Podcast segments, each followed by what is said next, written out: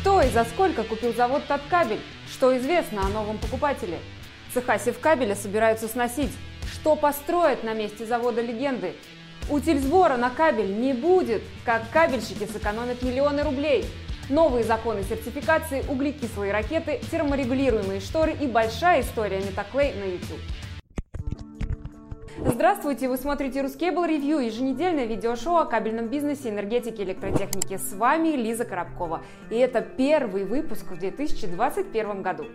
Основной комплекс имущества Таткабель, главного актива электротехнического холдинга «Инвент», принадлежавшего Эльбеку Сафаеву и холдингу «Интеррау», обрел нового владельца. Результаты торгов стали известны в конце декабря. Как следует из сообщения, опубликованного в реестре сведений о банкротстве, победителем, которому достался основной лот, стал индивидуальный предприниматель из Челябинска Руслан Бекмурзин. За 891 миллион рублей, предложив на 42 миллиона выше стартовой цены, он приобрел землю под заводом, оборудование оборудование и инвентарь. О неожиданном покупателе известно немного. Все подробности его бизнес-биографии вы можете найти по ссылке в описании. Упомяну только ключевой момент. Бекмурзин активно участвует в аукционных торгах и скупает все, что плохо лежит. Поэтому максимально сомнительно, чтобы индивидуальный предприниматель из Челябинска с богатой историей участия в аукционных торгах был лично заинтересован в развитии татарстанского кабельного предприятия. По мнению некоторых источников, скорее всего, это победитель-спойлер, за которым стоят реальные реальные интересанты. Но вот кто?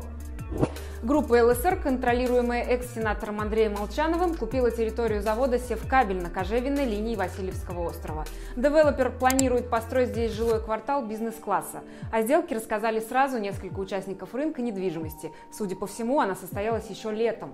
Кроме того, в начале декабря строительная корпорация «Возрождение» Санкт-Петербурга объявила тендер на разработку комплекта проектной документации по сносу цехов на кожевенной линии 39. Согласно техническому заданию, демонтировать предстоит стоит 31 постройку и ограждение. В группе ЛСР отказались от комментариев, хотя сам факт покупки участка площадью 14 гектаров не опровергли. Хороший кусок вообще. 31 декабря 2020 года правительством РФ подписано распоряжение номер 3722 об утверждении нормативов утилизации отходов от использования товаров. Общими усилиями кабельно-проводниковая продукция из данного перечня на 2021 год исключена. Борьба против утильсбора была непростой. Предполагалось, что в цену кабельной продукции будет заложена стоимость переработки отходов, что для отрасли является нонсенсом, так как и без этого в кабельной отрасли практически все 100% отходов в той или иной степени перерабатываются. Найти у нас в стране бесхозный кабель, который кто-то выбросил, это равносильно тому, что найти деньги, ведь металлы очень сейчас дорогие, да и спрос на дробленку из полимеров достаточно стабильный. Это действительно очень хорошая новость для кабельного рынка, которая сэкономит предприятиям сотни миллионов рублей в год, если взять во внимание те ставки, которые предполагалось внедрить. Ассоциация электрокабель проделала огромную работу, чтобы добиться этого важного решения. В течение всего 2020 года мы наблюдали за этой ситуацией и действительно рады рады этому решению. Это хороший пример того, как отраслевые объединения, такие как Ассоциация электрокабель, помогают реально сэкономить деньги и защитить отрасль. Это отличный пример того, зачем компании объединяются в отраслевые союзы. Подробности ищите у нас на портале по тегу «Утильсбор», а решение опубликовано в телеграм-канале АЭК 11 января. Метакле выпустили большой документальный фильм в лучших традициях современной журналистики. Искренняя история от лица разных сотрудников, от руководителей и основателя Сергея Штепа до рядовых работников раскрывает нам компанию с новой стороны. Это путешествие одновременно честный разговор о Метакле, разговор об успешном нанотехнологичном российском производстве в портфеле компании Роснано. Рекомендуем к просмотру особенно тем, кому нравится история в стиле редакции или Юрия Дудя. Вдохновляет. Президент подписал закон, позволяющий признавать сертификаты недействительными. Это является еще одним важным шагом к честному и прозрачному рынку сертификатов, который в последнее время стали превращать в очередной налог на бизнес. Вот в чем суть. В октябре 2020 года ряд предпринимателей отраслевых бизнес-сообществ, среди которых были Ассоциация электрокабель, Деловая Россия и НОПСМ, обратились в правительство с инициативой изменения закона о техническом регулировании, которая помогла бы навести порядок с сертификатами. Принятие этого законопроекта позволит позволило бы устранить правовой вакуум в механизме признания сертификатов соответствия и декларации соответствия на продукцию недействительными, если они не соответствуют установленным требованиям или выданы, зарегистрированы с нарушениями. Теперь в нашей стране наконец появился механизм признания сертификатов соответствия и декларации о соответствии недействительными, определен порядок этой процедуры.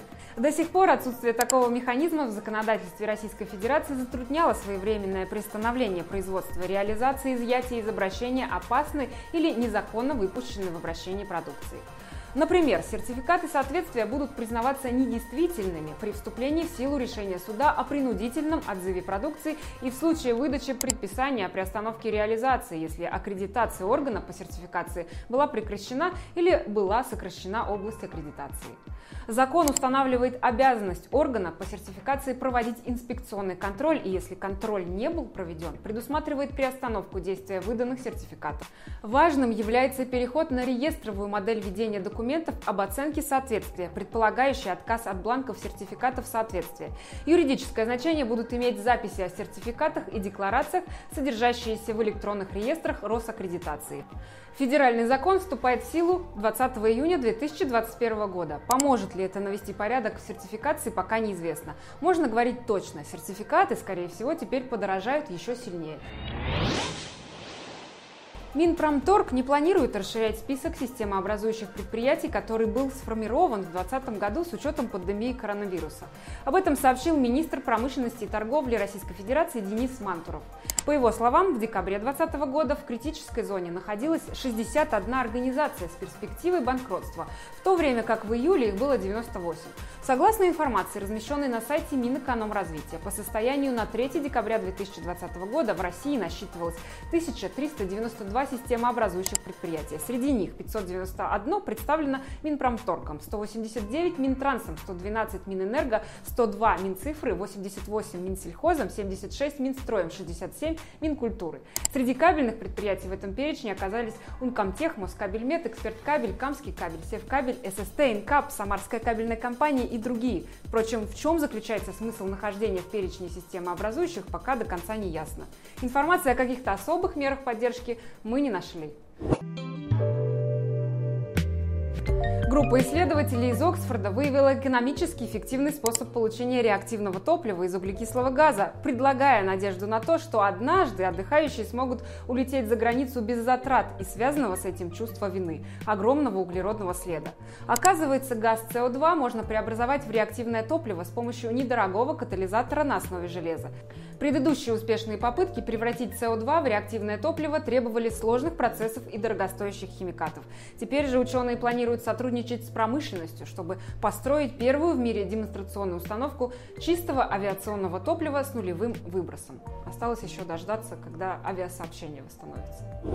Студентки Берлинского университета искусств Анна Копман и Эсме Вильямсон разработали терморегулирующие шторы, с помощью которых можно сохранять в комнате температуру 25 градусов, какой бы ни была погода на улице. Занавескам для этого не нужно электричество или другой источник энергии. Эффект сохранения температуры достигается за счет использования материалов с фазовым переходом PCM, которые мы знаем по так называемым солевым грелкам. Для разработки умных штор студентки связались с лабораторией Микротек, где разрабатывают микрокапсульные PCM. Чтобы создать прототип занавесок, студентки смешали микрогранулы PCM с краской и покрасили этой смесью ткань для занавесок с двух сторон в два слоя. Такое количество позволяет удерживать температуру в помещении на уровне 25 градусов. Когда становится слишком жарко, вещество внутри гранул плавится, охлаждая помещение, а когда на улице холод, оно наоборот затвердевает с выделением тепла. Для того, чтобы усилить терморегулирующий эффект, на занавески нанесли слой пеноматериала. Veolia Environment SA согласилась переработать лопасти ветряных турбин General Electric в сырье, которое можно использовать для производства цемента. Многолетнее соглашение включает в себя большую часть массивных лопастей, которые компания снимает при замене своих наземных турбин в США. Лопасти турбины могут быть больше крыла Боинга 747, и многие из них оказываются на свалках после вывода из эксплуатации. Североамериканское подразделение Veolia измельчит лезвие из стекловолокна на заводе в Миссури и превратит их в материал, который который сможет заменить уголь, песок и глину на предприятиях по производству цемента. Читайте и смотрите на ruscable.ru и в журнале Insider. Компания ДКС подготовила новую промо-страницу. Она посвящена кабеленесущим системам Combitech. Удобный интерактивный конфигуратор поможет выбрать нужное решение и даже узнать, как оно называется. Доступный расширенный каталог и BIM-модели. Ссылка в описании. IEC Group получила сертификат Intergas на систему менеджмента качества. Ранее IEC Group успешно прошла аттестацию деловой репутации на соответствие требованиям ПАО «Газпром». Таким образом, для включения в реестр поставщиков «Газпрома» компании осталось пройти только испытание продукции. Глава Ленэнерго Андрей Рюмин стал исполняющим обязанности гендиректора Россетей вместо Павла Левинского. Подробности биографии и предположения о других перестановках уже на портале. В эту пятницу мы провели прямой эфир, где поделились своими планами и предсказаниями на 2021 год. А еще проверили лайфхаки из Инстаграма и рассказали о скором запуске проекта Кабель FM. Запись эфира доступна в соцсетях и на нашем YouTube-канале. А на следующей неделе мы ждем в гости интересных гостей и новости от проекта «Открытый склад» Ассоциации «Электрокабель». Ну и конечно у нас обновились услуги и скоро будет доступен новый Медиакит 2021. Все наши проекты можно найти в Ruscable магазине. Ссылка в описании. И это только малая часть новостей рынка и отрасли. Чтобы следить за обновлениями, подпишитесь на наши соцсети и телеграм-канал АЭК. До встречи на следующей неделе. На этом выпуск завершен. Ждите свежих новостей и видео на Ruskable.ru, читайте журнал Insider, ставьте лайки и подписывайтесь на канал. Удачи в делах и до встречи!